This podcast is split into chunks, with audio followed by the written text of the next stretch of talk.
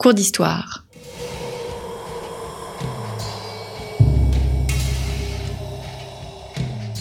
Une émission de la rédaction de Storia Voce.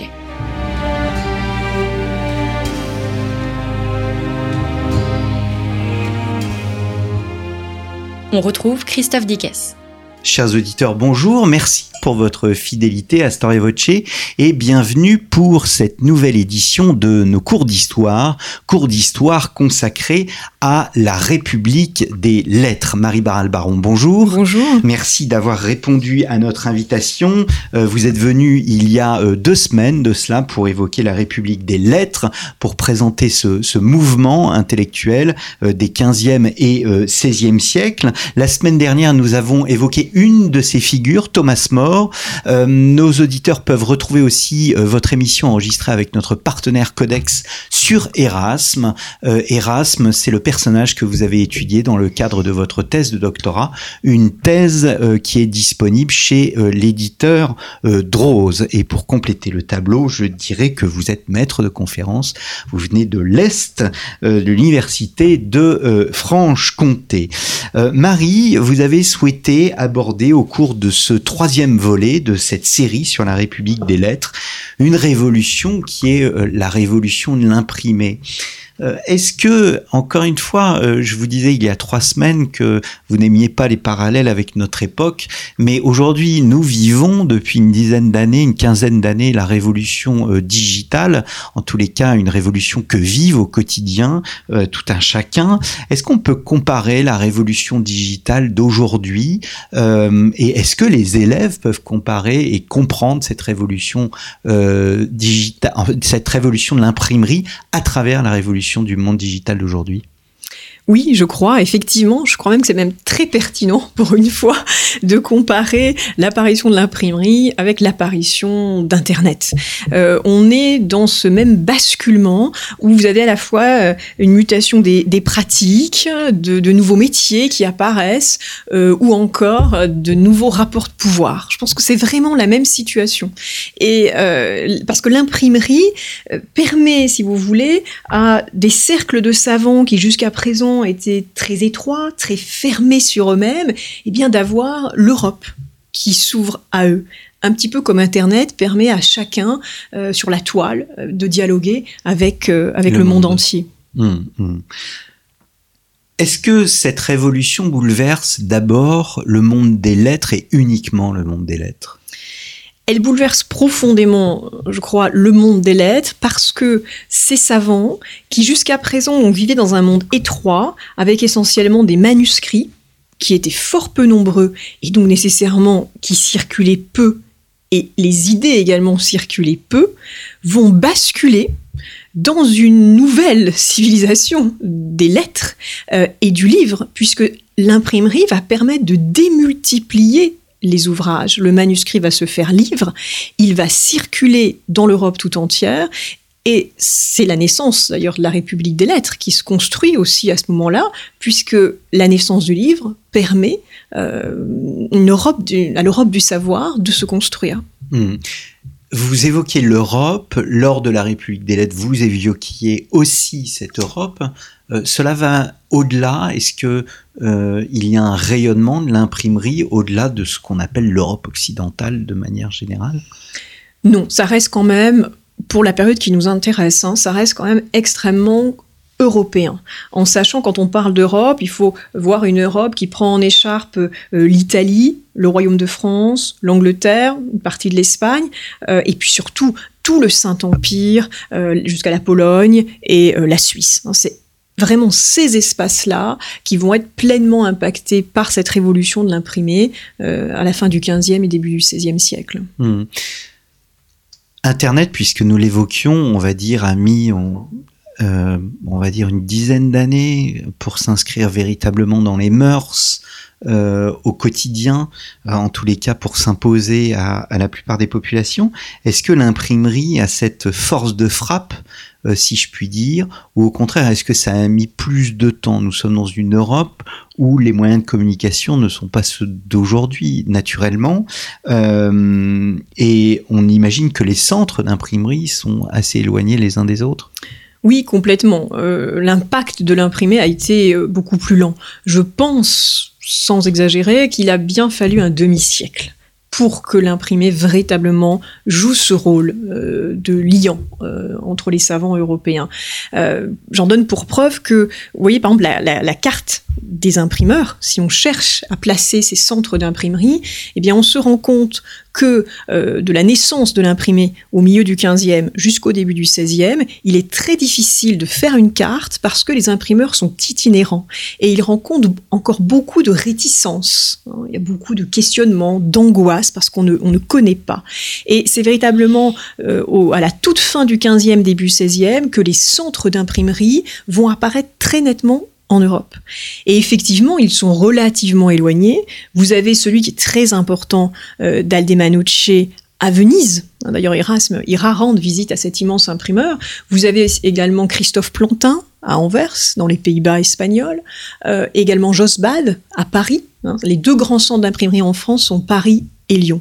Et puis, le reste, c'est essentiellement le Saint-Empire, Cologne, euh, Francfort, et Augsbourg. Voilà à peu près cette carte des presses typographiques euh, qui sont environ 250, hein, 250 au début, presses typographiques euh, au début du XVIe siècle euh, dans cette Europe. Et ça se multiplie euh, sur ces 50 années? Oui, bien sûr. Progressivement, les, les officines, alors c'est pas forcément les imprimeurs qui vont se multiplier, c'est déjà les officines qui vont devenir plus grosses.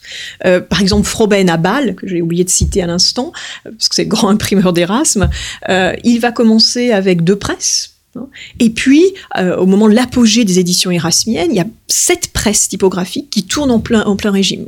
Mmh.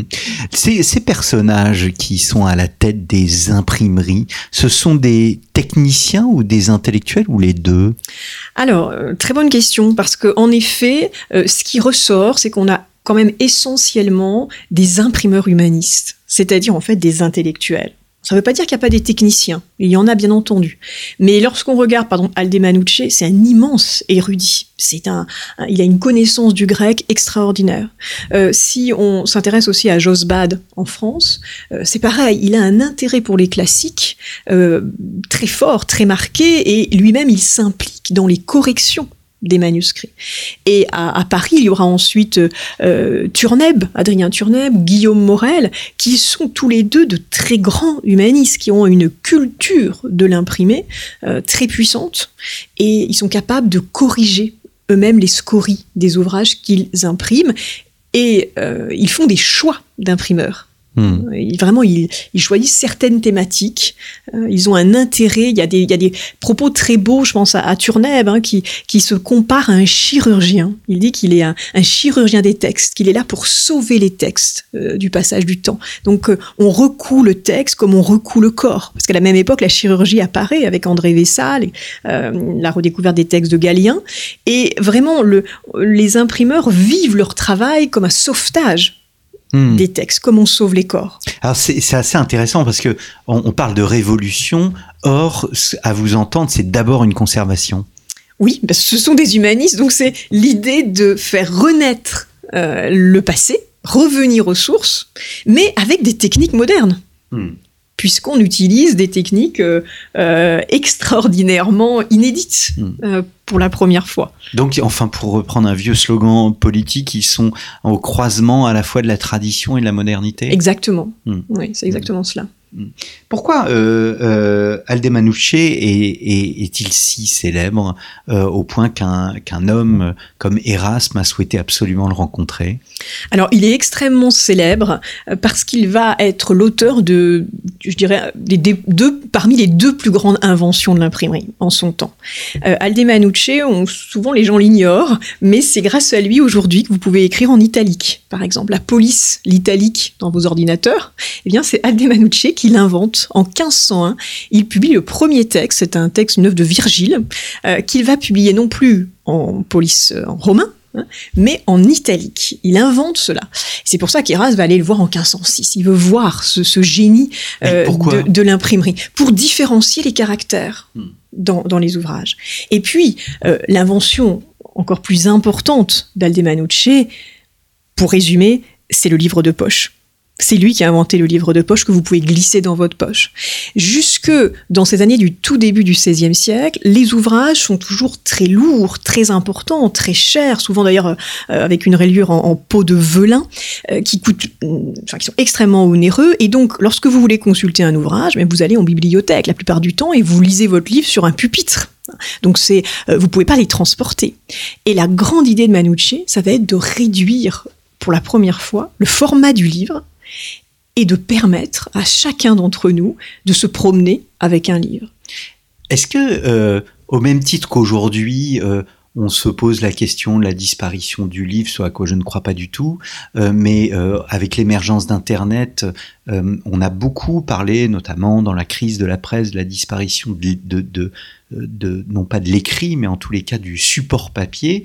Est-ce que à l'époque, il y a je ne parle pas de l'aspect institutionnel et de pouvoir euh, sur lequel on reviendra, mais des personnes qui s'inquiètent justement de ce de la disparition de ce savoir artistique visant à réaliser des très beaux livres de Velin à la main, etc., Bien sûr, oui, il y a des réticences que j'ai évoquées tout à l'heure. Il y a des réticences très fortes, notamment à Paris, hein, qui va avoir la ville de Paris va avoir beaucoup de mal à accueillir euh, ces nouveaux imprimeurs parce qu'on s'inquiète de la technique de l'enluminure, qui d'ailleurs va progressivement euh, disparaître. Oui, il y a tout à fait des réticences. Donc il y a eu une disparition d'un art. Progressivement, oui. Hmm nécessairement euh, euh, l'imprimerie en, multipliant les, volumes, bien entendu. Euh, ça suppose des ouvrages beaucoup moins chers. Donc souvent, je dis bien souvent, beaucoup moins beau, parce que Christophe Plantin à Anvers, par exemple, a une réputation d'excellent imprimeur. Hein. il, fait des ouvrages qui sont particulièrement vérifiés,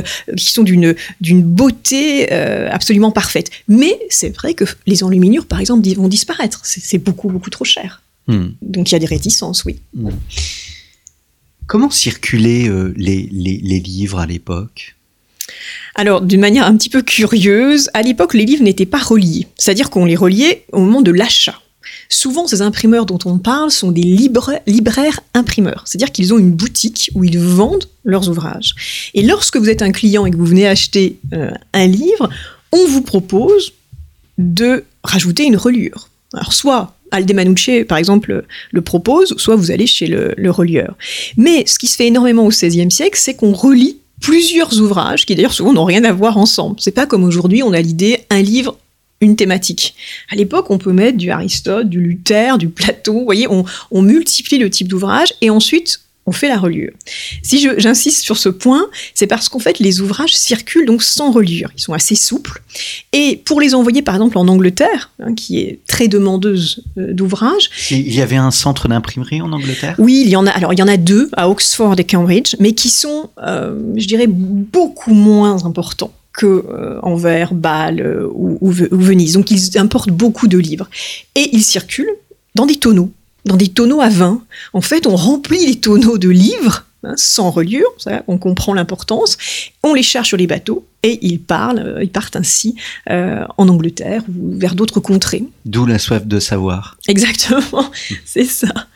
Alors quels sont les, publics euh, visés et les matières de, de prédilection de, de cette production? Alors je dirais qu'il y a deux publics qui sont visés en, vraiment en priorité. Ce sont les étudiants et les ecclésiastiques.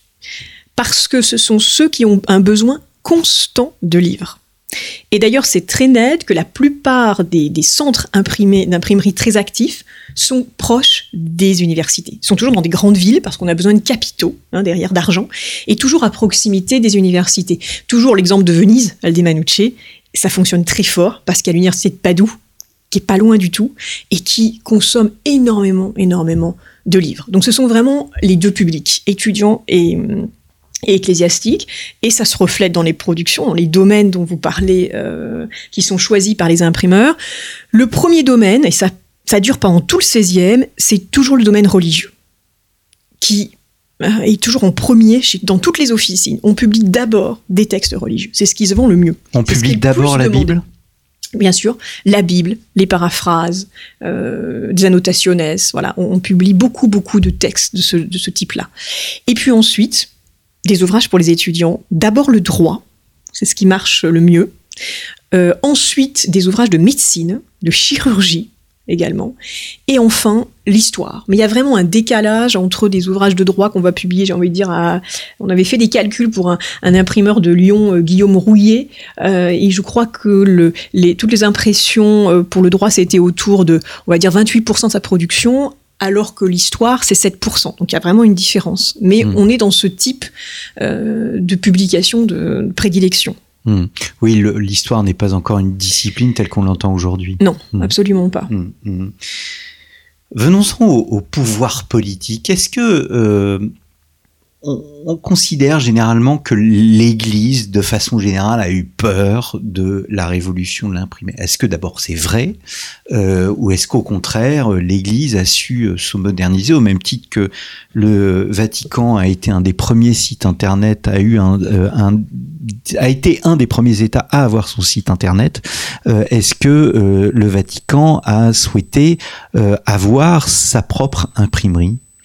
Alors, c'est une question complexe au sens où il y a eu, si vous voulez, ce, rapport euh, compliqué à la fois d'attirance pour l'imprimerie qui permet de diffuser le savoir et de réticence parce que le Vatican comprend tout de suite la dangerosité de, euh, de l'imprimer. on, craint les lectures individuelles de la Bible, comme Luther euh, va le faire, et donc on n'encourage pas euh, directement par la création d'une officine la multiplication euh, des mmh. imprimés. très tôt, il est vrai, le souverain pontife va surveiller les impressions. Le, dès 1487, c'est Innocent VIII qui est le premier à demander, si vous voulez, ce qu'on pourrait appeler aujourd'hui une censure préalable. C'est-à-dire que tous les ouvrages à thématique religieuse doivent d'abord être vérifiés par euh, les services de la papauté pour obtenir le droit d'être publié. Donc c'est quand même très tôt la réaction de ce méfiance. aujourd'hui l'iniquilobstat, euh, il n'y a pas d'obstacle à ce que ça soit publié. C'est ça, exactement. Ce qu'on appelle le privilège hein, hmm. pour, pour, François Ier, mais pour les Qui États. Qui existe euh, encore aujourd'hui. Hmm. Oui, complètement. Donc il y a quand même une surveillance très tôt. Et alors, bien sûr, avec l'arrivée de la réforme, cette euh, frilosité, ou en tout cas cette inquiétude légitime d'ailleurs, va prendre une ampleur énorme. Le, pape Léon X, qui, euh, euh, qui, qui, arrive après, après Jules III, hein, c'est 1513-1521, Léon X va tout de suite reprendre cette idée de censure préalable, qu'il faut absolument vérifier tous les ouvrages euh, pour qu'ils soient en conformité avec la tradition de, de l'Église. Mmh. Et les pouvoirs politiques ensuite vont, euh, du temps, vont euh, mettre leur pas dans ceux de la papauté. François Ier, par exemple, qui va à son tour mettre en place le système du privilège. Donc on vérifie l'impression des textes. Et François Ier va confier ce travail à la faculté de théologie de Paris, qui est la, qui est la Sorbonne, ce qu'on appelle mm. aujourd'hui la Sorbonne, et qui vont être alors, avec Noël Béda, qui est le doyen de l'époque, qui vont être de terribles censeurs, puisque même le pauvre Erasme va y passer, et euh, ils vont vérifier tous les textes. et ils vont construire notamment ce qu'on appelle des index. Parce que tout le problème, c'est que c'est bien de vérifier les textes, mais il faut que les imprimeurs libraires soient au courant des textes qui sont, qui sont interdits. Mm. Donc on va publier des index qui sont des catalogues des livres interdits. Et un des premiers index, c'est celui de la Sorbonne, 1544, qui a interdit 230 livres, qui n'ont plus le droit de circuler. Alors en fait, ils circulent encore, hein, parce que ce que je vous expliquais tout à l'heure, ce système, si vous voulez, de, de reliure avec plusieurs ouvrages, en fait, bah, à l'intérieur d'Aristote, Platon, vous glissez une feuille clandestine euh, de Luther. Hmm. Et, personne va, on va pas se méfier tout de suite. On va d'abord chercher les textes luthériens qui s'affichent comme tels. Donc c'est très difficile de lutter contre euh, la prolifération des idées euh, hérétiques. C'est encore plus difficile pour Charles Quint parce que lui, il va aussi chercher à censurer, à surveiller l'imprimerie, mais le problème, c'est qu'il doit composer avec les princes d'Empire, qui bien sûr, euh, Frédéric euh, le Sage par exemple, qui soutient Luther, ne va absolument pas appliquer euh, les volontés de, Charles Quint. Donc la, diffusion des, textes dangereux pour le Vatican va être exponentielle dans, le Saint-Empire. Donc on voit une, une impuissance et un raidissement donc des, des, euh, autorités. Euh, pour vous donner un, dernier exemple, en 1559, c'est toute l'œuvre d'Erasme qui passe à l'index. Tout est interdit. Hmm. Est-ce qu'il euh, y a des affaires médiatiques telles qu'on pourrait les concevoir aujourd'hui, c'est-à-dire des du fait de, de la diffusion d'une idée particulière qui a un écho particulier dans le public, euh, dans le public à la fois cultivé, mais même au-delà Alors c'est très compliqué de répondre à la question pour au-delà du public cultivé, parce que les sources nous parlent que du public cultivé.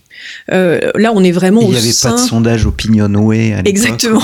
Il n'y avait rien. Donc, lorsqu'il y a des polémiques particulières, on les connaît parce qu'elles s'inscrivent au sein de cette République des lettres dont nous avons parlé il y a trois semaines. Euh, c'est là qu'on trouve les correspondances. Il y a des affaires, par exemple, sur euh, une question très complexe sur euh, la question juive et, et, et l'hébreu. Donc, il y a des problèmes qui apparaissent, qui sont particulièrement mis en exergue, mais qui concernent toujours ce, monde des savants qui, et qui mm. n'en sortent pas. Eh bien, euh, merci beaucoup euh, Marie pour euh, cette émission donc consacrée à la révolution de l'imprimerie, le pouvoir de, de l'imprimer. Je renvoie nos auditeurs pour ceux qui n'ont pas écouté les deux émissions précédentes de cette série, puisque nos séries sont toujours en trois volets. la République des lettres, une première émission que nous avons enregistrée il y a deux semaines et non pas il y a trois semaines. J'ai fait une erreur tout à l'heure. Une deuxième émission consacrée à Thomas More. Je vous renvoie aussi à l'émission sur Enregistré avec notre partenaire Codex. Merci beaucoup, chers auditeurs. Merci pour votre fidélité. N'hésitez pas à nous soutenir et rendez-vous la semaine prochaine pour un nouveau numéro de nos cours d'histoire.